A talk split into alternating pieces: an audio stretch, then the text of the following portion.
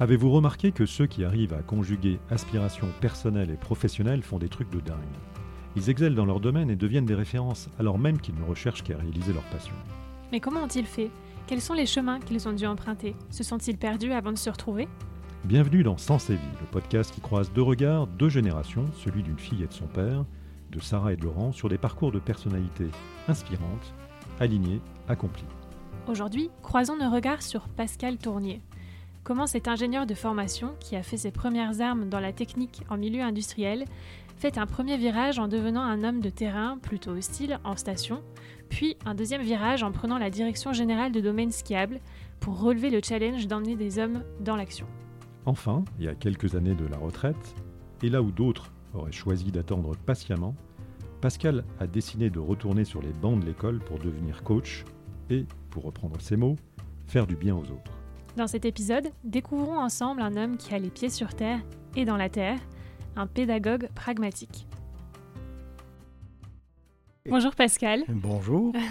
Bonjour bienvenue, Pascal. euh, bienvenue dans le podcast Sens et Vie. Avec papa, on est très heureux euh, de t'avoir euh, à nos côtés aujourd'hui. Ah oui, Plaisir partagé.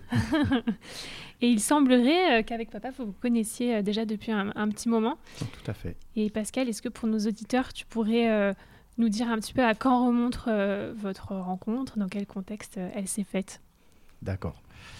Donc, euh, je connais Laurent depuis 6-7 ans, je dirais, Mhm. à peu près. Voilà. Où je participais au club APM et Laurent en était l'animateur. C'était l'objet de notre première rencontre. Et puis après, on s'est croisés plusieurs fois dans un cadre hors APM, notamment pour échanger sur nos, nos, nos arcs, nos- les cordes à nos arcs di- différentes et, et variées. Oui, tout à fait. Et euh, j'ai en effet eu le plaisir de, de croiser Pascal dans le cadre du, du club APM. Peut-être que tu, tu peux dire ce que c'est euh, le club APM pour les auditeurs? Donc euh, l'APM est une association nationale qui promeut le progrès de l'entreprise par le progrès du dirigeant. Et donc j'ai le bonheur d'être l'animateur d'un club APM qui s'appelle le club APM Mont Blanc dans lequel Pascal a, était également euh, il y a quelques années de cela. Et euh, depuis, on a eu le bonheur de créer un autre club justement, Oui, qui s'appelle le club fait. Passerelle Oui. euh, avec une autre euh, proposition. Voilà. Mais c'est pas l'objet de ce, ce podcast Non. pour le coup. Non. Et en effet, on, euh, j'aime beaucoup échanger avec euh, Pascal sur nos, nos centres d'intérêt euh, communs, qui est notamment euh, comment aider euh, les équipes à progresser, comment aider euh, l'homme hein, avec un grand H à progresser euh, dans les relations avec euh, les autres. En fait, c'est vraiment un gros sujet. Et ce grand monsieur a, a énormément euh, d'outils 1m71. a énormément d'outils à proposer. Donc très pragmatique et euh, je pense en termes de pédagogie euh, très inspirant. Merci. Parfait. Alors, euh, une première question euh, pour nos auditeurs. Pascal, est-ce que tu peux nous dire en quelques mots euh, et répondre à cette question, la fameuse Qui es-tu Qui je suis Je suis un petit gars du Jura qui a évolué euh, partant de son village natal euh, à 15 ans et qui se retrouve aujourd'hui en Haute-Savoie euh, à travailler dans l'accompagnement des personnes. Mon, mon challenge aujourd'hui, c'est de faire du bien aux autres. Voilà. Oh, c'est sans prétention, hein, ça fait, ça fait Non. du bien à moi. hein. C'est pour ça que je fais du bien aux autres. hein. Mm. Oui. Alors justement pour euh, mieux cerner euh, de là où tu en es arrivé justement à ce choix de faire du bien aux autres, hein, on va s'intéresser à ton, ton parcours de vie, Mhm. donc issu du Jura. Oui. Euh, Est-ce que euh, euh, tu peux nous dire dans quelle famille tu as grandi, Pascal? Oui, donc une, mon père était artisan, ma mère était instite, euh, dans un petit village de 200 habitants, les. Crozets. 200 habitants depuis 1802 et ça n'a jamais bougé. D'accord. Et frères et sœurs, fratrie? Oui, un frère, 5 ans plus ancien que moi. Si tu euh, choisis euh, une année, justement dans, dans ce passé, euh, est-ce que tu peux nous décrire euh, la famille telle que tu la, la vois spontanément euh, dans ton esprit? La famille dans laquelle tu as grandi, quel, est- quel était ce, quel, quel est ce moment qui te vient à l'esprit? Ah, ça, c'est une bonne question. Mm. Euh, bah, disons que hum, une particularité, c'est que ma mère était instite et j'étais à l'école dans le village des Crozets et je disais bonjour madame, au revoir madame. Comme tous les enfants de l'école. À ta maman. Eh oui, à ma Mhm. maman. Donc, euh, bah, sauf à la maison. hein. Oui. Mais du coup, ça crée quand même une relation particulière avec sa mère. Voilà. Et puis mon père était artisan, donc il a fait des manches de pinceau toute sa vie. voilà, euh, avec son frère. Ils ont repris la fabrique de leur père. Voilà, donc, euh, voilà. donc je travaillais l'été dans le bois avec eux pour leur donner un coup de main. Et puis à partir euh, à 15 ans, je suis parti sur Lyon faire mes études à la Martinière. Voilà. Puis après, j'ai suivi mon cursus jusqu'aux arts et métiers. Voilà. Et qu'est-ce que tu dirais aujourd'hui que tu as retiré de, de, ta famille, de ta vie en famille de l'époque, dans la personne que tu es à présent? Ça, c'est une bonne question. Je ne pensais pas vous me poser des questions pièges comme ça. euh, non, ce pas une question piège, mais oh, rien de particulier, si ce n'est une certaine rigueur, euh, une certaine euh, vision de la vie, euh, plutôt quand même ouverte sur les autres et plutôt proche des autres, mm. sans être expansif. Si tu en avais la possibilité, qu'est-ce que tu dirais de ton expérience aujourd'hui au petit garçon que tu étais à l'époque? Euh, fais tout pareil, ça va bien comme ça. Euh, selon toi, quelles sont les personnes qui t'ont aidé à grandir? Alors, les personnes que j'ai pu croiser dans mon milieu professionnel, euh, j'ai envie de dire, il y en a eu au moins une dans chaque entreprise dans laquelle j'ai gravité. D'accord. Donc, ça, que ce soit Stobli, pour commencer, le directeur de, de fabrication. Je me rappellerai toujours ce qu'il m'a dit quand je suis parti au bout de cinq ans. Il m'a dit écoute, euh, on t'a beaucoup donné, tu nous as rendu, je considère qu'on est quitte. Et je trouve que c'est une belle phrase, euh, plutôt sympa, en tout cas. Hmm. il s'appelait Michel Giraud. Après, sur l'Alpe d'Huez, j'ai rencontré Yves Minetti, une personne qui. un monsieur dans le milieu qui m'a appris aussi beaucoup de choses sur ce nouveau métier. Euh, voilà. Chaque fois, j'ai croisé des personnes inspirantes, oui, hmm. ça c'est vrai. Est-ce que tu as développé des croyances particulières justement à l'occasion de ce, parcours de, vie, ces, ces expériences multiples hein, qui ont jalonné ton parcours professionnel? Alors, oui, je dirais une aujourd'hui, c'est que c'est les hommes qui font tout.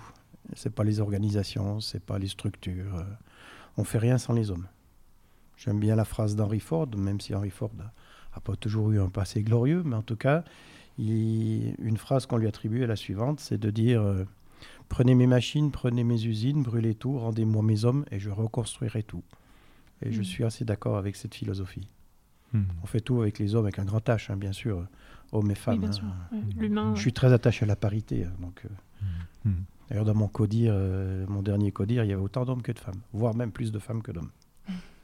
Pour revenir du coup sur ton parcours, est-ce que tu pourrais nous partager les principales étapes clés de ton parcours? Donc, euh, après la sortie des arts, je suis parti chez Stobli à Faverges comme responsable de maintenance à chaque passage dans une société ou une autre, j'ai appris des choses. Hein. Donc là, j'ai appris à la fois la technique, où j'ai tout appris, et le management humain aussi.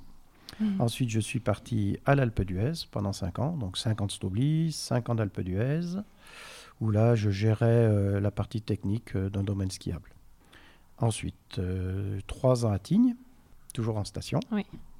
Donc, je suis sorti de l'usine de chez Stobli pour aller au plein air, être dehors pour me qualifier d'homme de terrain. Ça me plaisait beaucoup. Toujours dans des fonctions techniques ou euh, Alors, toujours dans des fonctions techniques. Mhm. Sauf que derrière euh, j'ai fait Meribel pendant 13 ans, donc 6 ans de direction technique et 6 ans de direction générale. J'ai changé à peu près un milieu de parcours. Qu'est-ce qui t'a fait basculer entre de la technique à la direction générale? Alors, la promotion, j'ai envie de dire. Mhm. Et puis, mon, mon précédent directeur général est parti sur un autre site. Donc, on m'a proposé la place que j'ai accepté. Mais il est vrai qu'avant d'accepter, je me suis posé beaucoup de questions. Hmm. De tout ce que j'allais abandonner, notamment en termes techniques, mhm. parce que tu réalises, tu fais des choses, et tu passes en direction générale où là, tu fais plus les choses. Tu fais faire, ou plus exactement, il faut convaincre les autres de faire, mhm. ce qui n'est pas tout à fait la même chose. Hmm. On peut penser qu'un directeur général décide de tout, pour moi, loin s'en faut, et pas du tout. Hmm. Il faut emmener les équipes, c'est ça qui compte. Sinon, c'est mal réalisé. Bien sûr. Voilà. Et puis après, donc, je suis parti euh, dix ans dans le Grand Massif, en direction générale à nouveau, jusqu'en 2020. Et pour finir, euh, je, ça fait longtemps, quand je suis passé de Méribel à, au Grand Massif, je voulais faire du coaching déjà. D'accord. Et je me souviens que j'avais fait un bilan de compétences et j'étais très bien accompagné d'ailleurs par une, une, femme qui m'a dit, mais vous êtes sûr que vous voulez abandonner la direction d'équipe euh, parce que coaching, vous êtes tout seul, etc. Euh, bon, je dis oui, oui, oui. finalement, elle m'a fait changer. Elle m'a dit, mais écoutez, partez dans le Grand Massif, qu'est-ce que ça vous coûte Essayez. De toute façon, du coaching, vous en ferez, il faudra bien coacher vos équipes. Oui, c'est vrai. Puis je m'étais dit, bon, je fais 5 ans, puis après, euh, j'arrête et je m'en vais. Et je suis resté 10 ans. et au bout de 10 ans, je me suis dit, bon, bah, si tu veux faire du coaching à 60 balais, euh, c'est peut-être le moment d'y penser. Donc euh, c'est là que j'ai décidé de changer de parcours. J'étais toujours intéressé par l'humain et aujourd'hui, tout ce que je fais est centré sur l'humain. Donc je suis retourné à l'école à 60 ans, à Grenoble, école de management. J'étais le plus vieux de la promo. C'était rigolo avec des petits jeunes de 20 ans là, qui gravitaient autour de moi. C'était assez sympa. Hein. Un peu perturbant, mais assez sympa. Donc, grande capacité à te, remettre en question, à te questionner hein, sur tes choix. Mmh, mmh. Euh, donc, un parcours que tu redéploies comme ça, est-ce que tu as connu des échecs euh, marquants et le cas échéant, qu'est-ce que tu en as retiré? Bien sûr, bien sûr, des échecs, il y en a eu beaucoup. Mais en fait, l'erreur est apprenante, hein. donc euh, l'échec est apprenant. soit on se lamente suite à un échec, soit on se dit, bon, ben, je viens d'en faire une, qu'est-ce que je fais pour éviter de recommencer la même? Mmh. Ça a été souvent mon cas et ça m'a permis d'aujourd'hui euh, je partage mon vécu sur la gestion de crise ou sur le management. Et comme je dis, chaque fois que j'aborde ces moments de formation, je leur dis tout ce que je vous raconte là, ça fait un de conneries que j'ai fait. Hein. Je n'ai rien inventé. Hein. Mmh. Sauf que quand on en a fait une, eh ben, on s'est dit qu'est-ce qu'on fait pour corriger? Mmh. Et donc ce que je propose aujourd'hui, c'est au travers de ça. Ces suites d'échecs, euh, bah ouais, ok. D'erreurs, euh, ok. Mmh. Qu'est-ce qu'on fait? On se relève ou on se relève pas? On se relève, bien sûr. Oui baisse jamais les bras. Donc ce que tu partages également dans le cadre des formations que tu donnes ou des accompagnements que tu fais, tu l'illustres également de ta propre expérience. Oui. Ce qui donne du sel également à tes formations. C'est un peu le retour qu'on fait. Oui, on me dit oui, puis il y a le vécu. quoi. Hmm. Alors je ne m'en rends pas forcément compte, c'est vrai.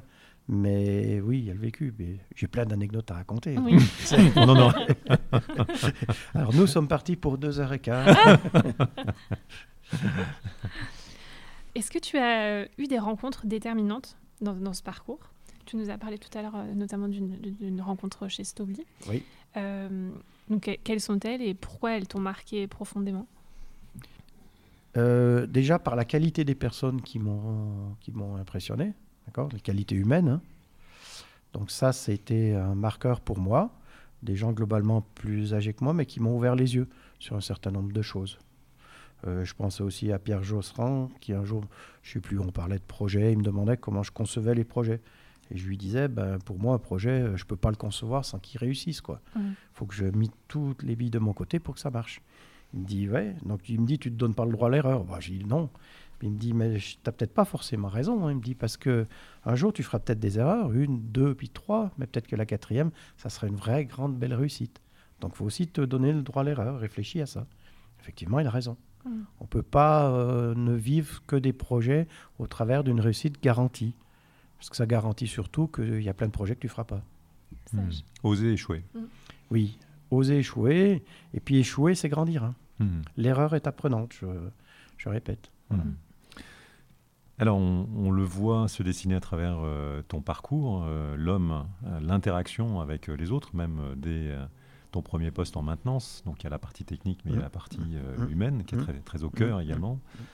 Euh, notamment de ceux dont dépend également l'excellence de ton intervention pour euh, détecter la, les, erreurs machines, enfin les, les, arrêts de panne.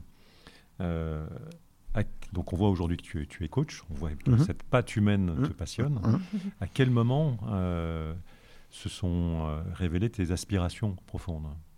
Sur l'accompagnement des personnes Sur, le... sur l'accompagnement des personnes, oui. Je crois que c'est quand je suis parti de chez Stobli, des électriciens qui faisaient partie de mon équipe m'a dit en partant euh, Écoute, euh, j'ai qu'un conseil à te donner. J'espère que dans le prochain job, tu ne seras pas aussi gentil que tu l'étais là. Et ça, ça m'a marqué.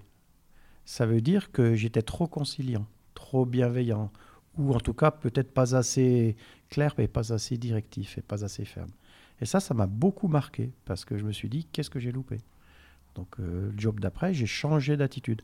Sans dire de devenir une peau de vache, hein, pas du tout, hein, hmm. mais simplement être plus, plus droit dans ses bottes, plus rigoureux, plus. Je sais pas. en tout cas, ça a changé des choses.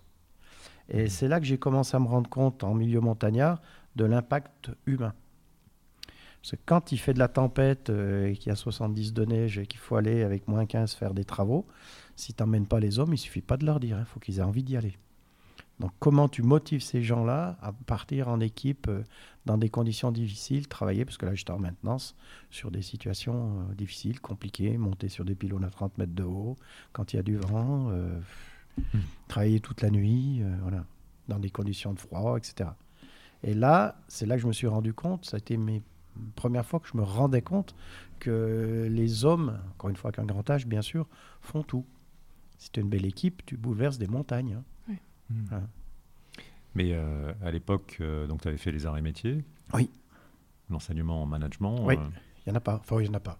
Alors, il ne faut pas que je dise ça parce que nos anciens profs disaient oui, vous dites ça maintenant, sauf que quand on donnait des cours de management, tout le monde s'en foutait. hein. Donc, euh, venez pas me dire aujourd'hui que vous n'en avez pas eu. Vous en avez eu, Vous n'avez pas écouté. mais vous n'avez pas écouté. Alors, je suis ce qu'on appelle un ingénieur qui a mal tourné. Donc, je me suis tourné effectivement vers le management et, et les hommes. Voilà. Mm. Mais le management, c'est quasi une prof... enfin, c'est pas une profession, mais c'est un métier, ce sont des compétences à part entière Mm. qui s'acquièrent, comme les compétences techniques. hein. Hmm. C'est pas impossible, hein. tout, tout est possible. Il faut juste avoir la volonté. Oui, et l'ouverture. Hmm. Quels conseils tu prodiguerais à nos auditeurs pour se réaliser et pour être euh, en phase avec ses aspirations professionnelles comme personnelles? Alors la première chose que je dirais, c'est il est jamais trop tard Hmm. Pour se réaliser, pour faire ce qu'on a envie de faire. Il faut y croire et il faut surtout croire en sa capacité d'adaptation. C'est ce qui m'a drivé longtemps. C'est on a souvent face à des situations difficiles une grande capacité d'adaptation. Tout le monde a connu ça à un moment donné dans sa vie. Mhm. Donc ça, ça qu'il faut croire. C'est-à-dire que oui, je vais me jeter dans le grand bain. D'accord. À 60 ans, il me restait 2-3 ans à faire. Tu peux dire, qu'est-ce que tu veux aller t'en... Hum, D'accord. À euh, aller redémarrer un truc. euh, là, tu es dans un milieu connu, reconnu. euh, J'étais vice-président du syndicat professionnel. Enfin bon, statut installé, posé. OK, qu'est-ce que tu vas aller redémarrer à zéro? Bah, Déjà l'envie, hein, puis euh, l'envie de faire autre chose. Et il faut toujours croire qu'à un moment donné, on saura trouver la bonne solution, la bonne réponse à la difficulté qu'il faut, qui va se présenter. C'est ça pour moi le vrai leitmotiv. Il n'est jamais trop tard et croyez en votre capacité d'adaptation. Mhm. Son l'être humain est sur Terre grâce à sa capacité d'adaptation. Il n'a pas de dents, il n'a pas de muscles, il court pas vite, il n'a pas de carapace. Euh, Par contre, c'est lui qui domine la planète. Uniquement grâce à sa capacité d'adaptation. Mhm. Voilà ce que je conseillerais. Et toi, du coup, par rapport euh, à l'instant où tu as pris la décision, enfin, tu as eu le tournant du Ouais. coaching, Ouais. euh, entre autres, euh, est-ce qu'il y a eu des cha- changements majeurs dans ton approche, dans ton quotidien? Alors, personnellement, je m'en rends pas compte, mais c'est- en tout cas, c'est l'image qu'on me renvoie. On me dit que je suis plus le même Pascal Tournier qu'avant. Et sur quel. euh, En termes de comportement, euh, de, ouais, d'approche, d'attitude, de, de- J'avais, notamment, je travaille pour un, un des anciens fournisseurs Mhm. qui disaient Mais jamais on n'aurait pensé que tu viennes un jour faire, faire des formations sur la gestion de crise chez nous. Tu avais une telle image chez nous, ah, Tournier, ça va être compliqué, voilà, il est dur, oh là là, pouf. D'accord, un personnage sympa, quoi, voilà. Mm. Et du coup, je suis devenu un personnage sympa. C'est pas désagréable, hein. Aujourd'hui, donc, on, tu, tu l'évoques, ça a bouleversé, euh, entre guillemets, ta posture, ça a Mm. transformé l'homme Mm. euh, que tu es euh, et les relations que tu entretiens avec, euh, avec autrui. Euh, Qu'est-ce qui te permet, dans ton quotidien, en fait, de, de garder cet équilibre entre euh, tes aspirations profondes et ton action Donc j'ai un certain nombre de valeurs assez basiques, hein, la franchise, euh, l'ouverture, l'honnêteté, enfin bref, euh, Mhm. des choses très classiques.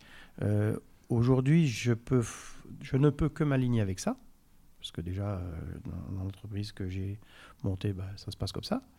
Et puis, euh, quand on travaille dans l'humain, ces valeurs-là, si on n'y est pas accroché, c'est compliqué. Donc je retrouve forcément dans les accompagnements que je fais, hein, que ce soit même avec des équipes euh, ou des personnes, je retrouve ça, souvent, très souvent. Mhm. Après, si ça convient pas, euh, les gens ne me font pas bosser.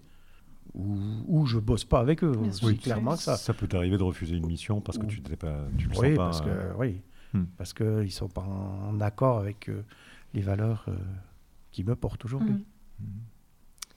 Quelle serait ta devise si tu devais la mettre. euh, Enfin, la, mettre des mots Alors j'en ai une qui est assez courte, c'est faire simple pour être efficace. Ah. Et ça, c'est vrai, euh, c'est vrai dans ma deuxième vie qui est l'enseignement de la self hein, et la boxe. Donc, euh, faire simple pour être efficace. Ça, c'est la première. Et la deuxième, c'est travailler sérieusement sans se prendre au sérieux. Voilà. Parce que j'ai constaté, alors si on revient sur les rapports humains, que l'humour, le rire, euh, la bonne ambiance, la joie est un, un élément fort dans le management. Très fort. Oui. Je dirais même que pour moi, c'est un indicateur de bon management. Un service où ça ne sourit pas, il y a un problème avec le chef pour moi, Mm. par exemple. Hmm. Donc, l'humour est un vrai moteur. Quand il y a une petite tension, un petit trait d'humour, euh, ça fait tout de suite détendre l'atmosphère, euh, ça fait du bien. À manier avec précaution, bien sûr. hein. Mm. Il y a beaucoup de choses qu'on ne peut pas faire. hein. Pas de Oui, blagues racistes, sûr. pas de blagues sexistes, Oui. etc. etc. Mm. Malgré tout, euh, notamment en travaillant sur l'autodérision, on arrive à faire rire les gens et, et ça, tout de suite, ça, Ouais, ça, détend. ça fait du bien. Mm. Mm. Donc, travailler sérieusement sans se prendre au sérieux. Donc on a peut-être une, une clé dans ce que tu viens de, de livrer également comme information que tu n'avais pas donné dans ton parcours. Oui. C'est la partie euh, arts martiaux, euh, Mhm, donc mhm. euh, la self-défense. Mhm. Donc euh, est-ce que ça fait partie de ce qui te permet de te ressourcer euh, Oui, alors quand j'étais au, au boulot, alors je vais commencer à raconter des anecdotes, hein, mais je vais faire court. je, je pratiquais la boxe, je devais partir à 18h pour être à l'entraînement à 19h. Alors bien entendu, comme j'étais indispensable, je me disais jamais je vais arriver à partir à 18h. C'est juste impossible. Enfin, moi, à partir de 18h, c'est juste pas possible. Finalement, ça s'est fait. Pire que ça, ils étaient même presque un peu contents quand je m'en allais à 18h. à deux titres, je me suis rendu compte de ça quand on a commencé à me dire Tiens, ça fait longtemps que vous n'êtes pas allé à l'entraînement. Comment je dois lire ce message? Comment je dois lire ce message? Donc ça, ça a été mon, mon yoga personnel. Mm. Quand on pratique ce genre d'activité, euh, on est obligé d'être concentré sur ce qu'on fait, sinon on prend un coup. Euh, on est obligé d'être en pleine activité parce qu'on n'est pas tout seul à faire l'activité. Et du coup, ça me faisait un bien fou à la fois au corps et au cerveau. hmm, Donc ça, c'était juste magique. Lâcher prise pour Oui. être à 100% Ouais, dans voilà. la bonne action. Et puis l'enseignement de la self, c'est j'aime bien par son côté, euh, il y a l'approche mentale de tout ça. La self-dépense, faut pas croire à la parade magique qui fait que on peut se défendre de tout et n'importe contre n'importe qui. C'est pas Mhm. vrai. Et Mhm. avant ça, toute une approche mentale, de posture, d'attitude euh, que je trouve très intéressante. Et c'est des choses que tu transposes dans tes coachings, j'imagine? Oui aussi. Alors ça m'arrive de faire mettre les gants dans mes coachings. Ah, C'est assez sympa, ça marche tr- plutôt très bien. d'accord. C'est, euh, je suis assez surpris de la façon dont ça fonctionne. Pour vider le sac, c'est juste fabuleux. Alors j'ai une petite explication, hein, si on rentre un peu dans le détail, si vous voulez. Ah oui, plaisir. C'est qu'aujourd'hui, euh, un être humain, il a une approche soit visuelle, soit auditive, soit kinesthésique dans sa perception du monde. Enfin, entre autres, euh, de façon prépondérante. Il y a aussi le goût, il y a aussi d'autres choses. Mais si on part sur ces trois aspects-là, quand je fais mettre les gants à quelqu'un, alors on se tape pas dessus, hein, bien Mhm. entendu. hein, je leur mets des, ce qu'on appelle des pattes euh, et puis ils tapent dedans. Mais ils mettent les gants. Donc déjà, il y a la magie de je mets des gants. Oh, voilà, des gants de boxe, voilà. Ah, génial. Et donc on a tout à la fois. On a à la fois le visuel, parce qu'il faut regarder ce qui se passe. On a l'auditif, parce que je fais verbaliser. D'accord Et on a le kinesthésique, parce que quand tu frappes les coups, euh, tu les sens. Ouais. Et je pense que c'est l'association de ces trois perceptions qui fait que ça permet d'être hyper efficace. Mhm. Ça, ça fait du bien. Les Japonais mettent la tête du chef avec des fléchettes. Moi, il n'y a pas la tête du chef, mais a. Et là, Tu dessines la tête du chef sur les balles. tu dois être aimé par les, voilà. par les dirigeants. Voilà. Alors, euh, donc ça, c'est le ressourcement et tu l'as cultivé tout- toute ta vie. En Mm. fait. Un- Mm. Tu as commencé à quel âge le, le sport combat, de combat? À 36 ans. Et Pas tu- tout jeune. hein. Et tu continues encore aujourd'hui? Ouais. Mm. Ouais, à 36 ans, j'ai démarré là-dedans. Oh, J'en ai pris bien la gueule. hein. Alors, euh, autre, euh, autre lieu de ressourcement également, ou figure de ressourcement, est-ce qu'il y a des personnalités euh, qui t'inspirent? Oui, alors euh, ces personnes qui sont disparues aujourd'hui, mais moi j'ai une belle admiration par exemple pour l'abbé Pierre. Je trouve que des personnes d'engagement, dans- de mon profil Processcom, je suis persévérant, patati patala, Mhm. donc je suis beaucoup dans l'engagement, Mhm. et donc je pense que lui devait l'être aussi, et je suis assez admiratif de ces gens-là, oui, par Mhm. exemple. ouais. Hmm. Et Ça- vivant, est-ce qu'il y a des personnes qui sont euh, pour toi des figures d'inspiration? Oui, les gens qui sont dans le sport, euh, dans l'handisport. Hmm. Euh, Mhm. Travaillant dans les domaines skiables, j'ai côtoyé euh, des gens qui, étaient dans, qui faisaient de l'handiski, d'accord? Des personnes euh, pour lesquelles j'ai une certaine admiration, oui. Hmm. Après, l'approche du handicap, elle est particulière. Au début, on en a peur ou je sais pas trop. Maintenant, moi, je suis plutôt détendu. D'ailleurs, ça les fait marrer parce que je les présente comme mes copains roulettes quand ils sont en fauteuil roulant. et ça, ça les fait sourire et ils apprécient plutôt. Mais moi, je leur tire mon chapeau parce qu'il y a une force de caractère Ah oui. et de waouh qui est assez extraordinaire. Oui, ça, ça me marque, oui. Plus sur l'aspect transmission. Euh, comment tu transmets ta philosophie autour de toi, notamment euh, par exemple auprès de tes enfants ou Mm. de tes collaborateurs? Alors, on, on me dit éternel positif, Hmm. donc je dois transmettre ça. Euh, on me dit que je rassure, donc bah, je prends. Enfin, j'ai demandé à expliquer pourquoi, mais voilà. Donc je prends aussi. Et la positivité est vue de façon un peu, pas négative, mais un peu mièvre, j'ai envie de dire, en disant être positif, c'est être bisounours. Euh, je crois pas. Comme je dis souvent, la différence entre un optimiste et un pessimiste, c'est pas que l'optimiste voit pas ce qui va pas, c'est qu'il ne s'y attarde pas. Oui. C'est pas tout à fait la même chose. Vrai. Donc je suis plutôt éternellement positif. Il y a toujours pire. À Mm. toute chose, malheur est bon, malgré tout. Mm. Ok. Et ça, c'est ma philosophie. Donc que je transmets euh, des gens qui veulent bien être autour de moi. Et quand on me dit, oh, bah, dis donc, ça fait du bien de discuter avec toi, bah, tout va bien, parce que ça me fait du bien moi aussi. Quels sont les, les grands projets qui te mobilisent ou, ou t'inspirent euh, en ce moment, Pascal? Alors, les, les grands projets, c'est peut-être pas des grands projets, mais j'aimerais, euh, on a déjà évoqué ce sujet ensemble, hein, euh, travailler sur euh, comment travailler sa posture physique, travailler son langage non verbal, parce que je trouve qu'on a un peu oublié ça, même si tout le monde arrive à le lire malgré tout. hein. Ouais. Mm. On lit les choses, mais on ne prend pas conscience pour aider dans la relation humaine et la relation aux autres. Mm. Ce qui me motive aujourd'hui, c'est de trouver des outils simples pour des choses qui aujourd'hui sont complexes. On te dit euh, gérer les émotions, on te dit euh, être en pleine conscience. Ça veut dire quoi être en pleine conscience? Ouais, ok. Non, c'est t'écoutes tes sens. Qu'est-ce que tu sens? Qu'est-ce que tu entends Qu'est-ce que tu perçois? Mm. Qu'est-ce que tu vois? Ça, c'est de la pleine conscience. Mm. C'est pas très compliqué finalement. Et dès que tu fais cet exercice, que tu portes attention à tes sens, d'un seul coup, tu te rends compte qu'il se passe plein de choses. Si on commence à le faire, là, on va entendre le petit bruit de fond qu'on n'entendait pas jusqu'à maintenant. Comme Oui. ça, vous l'aurez en musique de fond, euh, etc. Donc, en fait, mon, mon objectif à moi, c'est ce qui me porte aujourd'hui, c'est de rendre simple des choses qu'on peut parfois trouver compliquées Mm. ou que certains peuvent rendre compliquées. Mm. Mm. Ça, c'est histoire d'être un peu gourou. Je rends les choses un peu compliquées. Comme ça, personne n'y comprend rien. Je suis un magicien. Voilà. Non, il n'y a rien de magique. Non, rien de magique. C'est- Il y a des choses simples. Et plus c'est simple, plus ça me va. Et plus c'est efficace. Hmm. Ouais, j'ai Ouais. fait le tour. Pédagogue pragmatique. Oui. Et je me rends compte que ça fonctionne. C'est... Je le vois sur les gens. Quand tu expliques un truc, tu arrives à trouver les mots simples Mm. de la vie courante. Comment gérer ses émotions, par exemple? Ah, comment tu fais? Ben, tu gères tes émotions. Oui, enfin, t'es gentil, mais c'est pas ce que je t'ai demandé. C'est concrètement, je fais comment? Ah, ben, tu bouges, tu te déplaces, tu fais ci, tu fais ça, tu respires comme si, tu fais là. Oui, ok. Ah, et je le vois sur le regard des gens. Mm. Ah, ça y est, ok. Je commence à imaginer une solution à ma problématique. Mm. Et c'est ça qui me motive. ouais. On arrive à, à la fin euh, Oui. de cet échange. Euh, on voulait te proposer de te prêter un, un petit exercice euh, Oui, très court. allons-y. Allez, c'est parti. Euh, si tu fermes les yeux Oui. et que tu te projettes dans 10 ans, Oui. dans un lieu inspirant, Oui. euh, qu'est-ce que c'est, enfin, quel serait le lieu et qu'est-ce que tu serais en train d'y faire? Alors, ce serait en montagne, d'accord, dans un, un endroit un peu isolé, ok, Euh, et j'accueillerais des gens pour euh, leur faire du bien. C'est-à-dire qu'ils viennent se ressourcer. Alors, pas forcément que je sois là pour donner la messe, hein, pas du tout, hein, Mhm. mais créer un environnement, un espace dans lequel ces gens-là se disent Ah, qu'est-ce qu'on est bien ici Ah, ça fait du bien d'être là.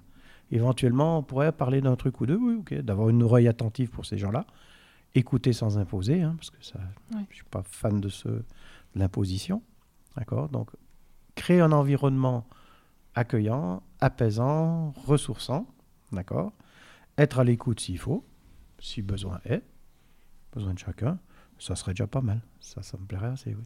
Voilà. Une très belle idée. Ouais. À ton image, Merci. en fait. Oui. Je sais pas, certainement un peu. Bien ancré sur terre, les pieds sur terre et les Le- pieds dans la terre. Ouais. Le refuge de Pascal. Oui, ouais, exactement. Ouais. Accessoirement, avec un petit morceau de cochon, un peu de charcuterie et du bon fromage. Mmh, On sera là. on sera là. Ah ouais. eh ben, bienvenue. Merci beaucoup, Pascal, pour euh, cette, euh, ce moment partagé ensemble. C'était Oui. extrêmement euh, intéressant, très riche. Un grand merci. un grand Merci à vous. Et peut-être dernière question, si jamais nos auditeurs souhaitent te contacter, Oui. est-ce qu'il y a euh, peut-être sur ton LinkedIn ou euh, Ouais, oui. c'est de Ouais. cette manière-là qu'ils pourraient Ouais. le faire Oui, sur le. LinkedIn, oui. Formidable. Voilà. Un grand merci Pascal. Merci. Merci à vous deux.